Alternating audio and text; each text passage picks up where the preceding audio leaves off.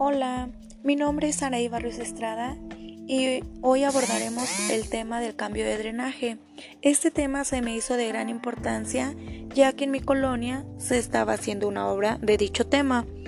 Esta obra vino a afectar a muchos vecinos ya que en ocasiones se inundaban las casas y esto provocó enfermedades, enfermedades para las personas adultas y niños de menores de edad. Este es un tema muy delicado. Un drenaje es un sistema de, eliminación o evacuación de colecciones desde los diferentes ángulos o tejidos al exterior.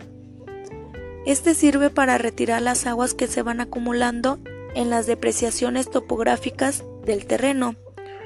Un dato muy interesante fue que en mis encuestados, a las personas que yo encuesté, pues solamente el 76.47% contaban con el servicio de agua y servicio de drenaje.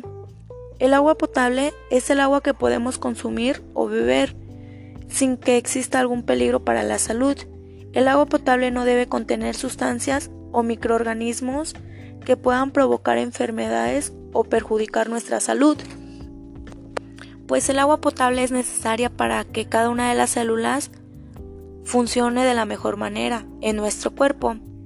Y algunos de los beneficios de tener agua o beber agua, pues es que alivia nuestra fatiga, reduce el riesgo del cáncer, evita el dolor de cabeza, lo que es conocido como la migraña, y mejora el sistema inmunológico.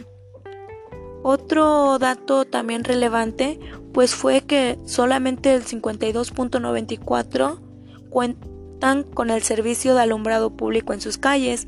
El, el, alumbrado público pues consiste a un servicio público que consiste en proveer la iluminación mínima de forma que se garantiza la seguridad de peatones, servicios y asimismo de la gente.